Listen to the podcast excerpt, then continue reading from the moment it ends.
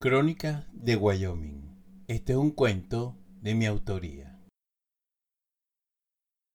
Esta es la historia de cómo Stinky Joe, uno de los bandidos más violentos al norte de Texas, encontró su destino final en el rancho Dolores a causa del amor. Una mañana de verano, la banda de Joe entró al pueblo de Casper, envueltos en el polvo de sus crímenes. Ocho hombres sedientos de pecados en busca de dinero. Tú te quedas en la entrada norte, tú al sur, tú súbete al campanario. Billy, encárgate de los caballos.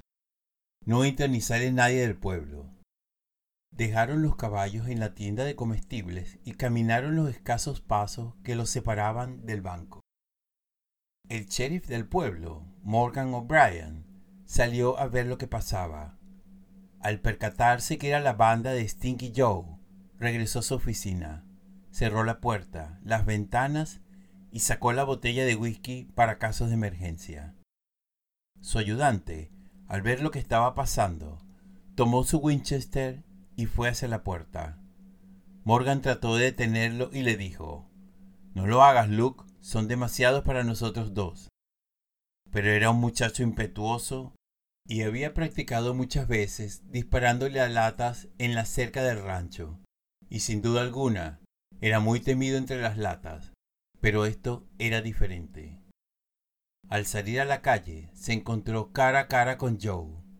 Alto, ¿a dónde creen que van? Joe desenfundó antes de que Luke moviera un dedo y le perforó la rodilla izquierda. El dolor le subió como una lanza desgarradora desde la pierna hasta explotarle en el cerebro.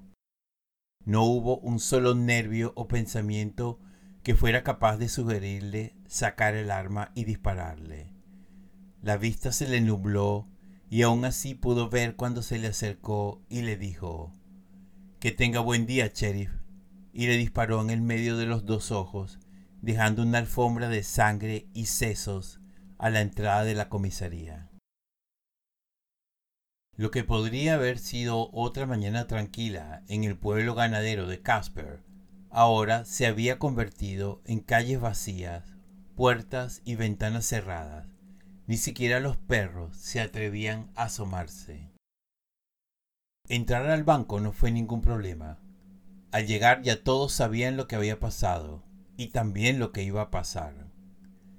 Joe entró sin ninguna prisa se acercó al cajero y mostrándole su diente de oro, enmarcado en un bigote rubio y desordenado, le dijo, Dame todo lo que tienes. Así fue.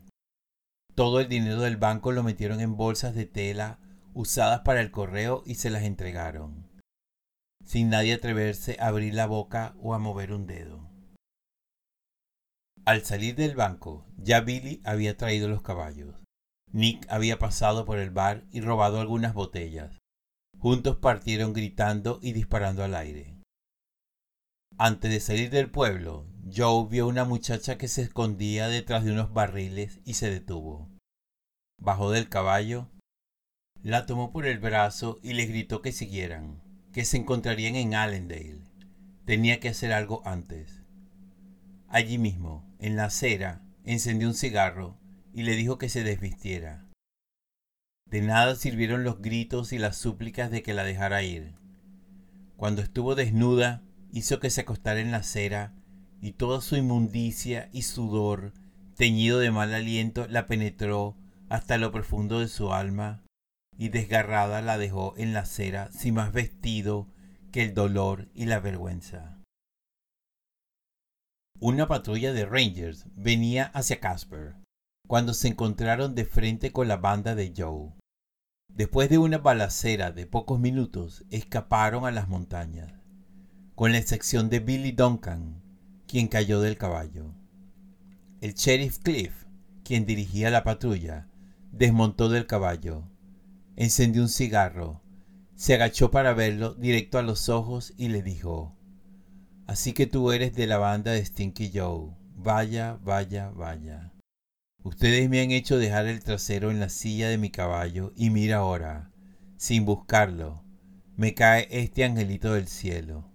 Dime, ¿a dónde está Joe? Pero Billy solo soltaba insultos y amenazas por la boca. Así que el sheriff, ya cansado del camino, decidió acabar con la historia. Le amarró los pies a la cola del caballo y le dijo, Si te acuerdas dónde está Joe, solo avísame. De lo contrario, vas a ir dejando tu asqueroso pellejo en el camino. Los Rangers enfilaron hacia Allendale. Después de unos minutos, ya con la camisa desgarrada y dejando un rastro de sangre, se escuchó el grito de Billy. Estaba en Casper y nos íbamos a encontrar en Allendale. El sheriff detuvo la marcha, bajó de su caballo y le dijo, Parece que recobraste la memoria. Qué lástima que tardaste tanto. Ya manchaste todo el camino de sangre. Un tiro certero sirvió la cena a los buitres. De camino a Casper, los Rangers se toparon con Joe y este pudo tomar rumbo al este, y fue allí donde entró en el rancho Dolores. Los Rangers rodearon el rancho. Adentro estaba una mujer con sus tres hijas y un anciano. El marido estaba llevando un ganado a Rock River. Apenas entró a la casa, le dijo a las niñas que se colocara cada una en una ventana. Las niñas comenzaron a llorar. La más pequeña, quizás de seis años, comenzó a llamar a su mamá. En eso Joe se volteó, la agarró por el cuello y la levantó en el aire. Todas comenzaron a gritar. Con la pistola en la mano apuntó a la mujer. Si no se callan, las voy a matar a todas. La niña ya no podía respirar y la bajó. Le dijo que se quedara en la ventana o la próxima vez no la bajaba. Le gritó a la mujer que tenía hambre, que le diera comida. El viejo estaba en una silla de ruedas al lado de la chimenea. Tú, anciano, ve y ponte detrás de la puerta. Afuera se escuchaban los Rangers tomando posición. Sal de ahí, Joe, ya no tienes banda y te tenemos rodeado. Joe le pidió a la mujer que le trajera todas las municiones y armas que había en la casa y les dijo, Oigan, imbéciles, en cada ventana hay una niña y el viejo está en la puerta. Pueden comenzar a disparar cuando quieran.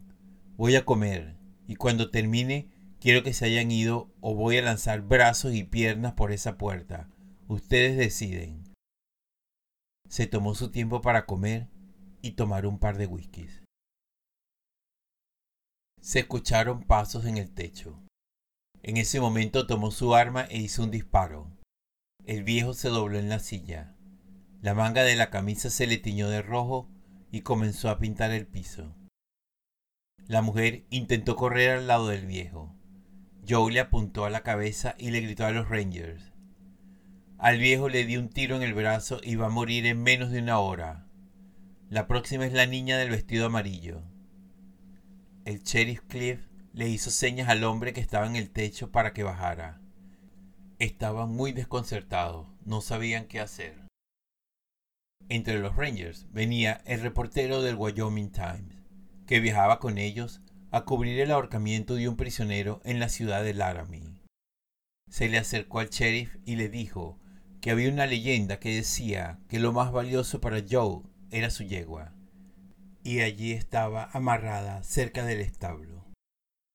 Era una esbelta yegua pinto, marrón oscuro, con una mancha blanca que le dibujaba un mapa en el hocico, cuello largo y manchones blancos en el lomo que le hacían como un vestido de novia. La había robado a un indio cuando todavía era un potrillo. Joe terminó de comer y le dijo a la mujer que fuera al cuarto y se desvistiera.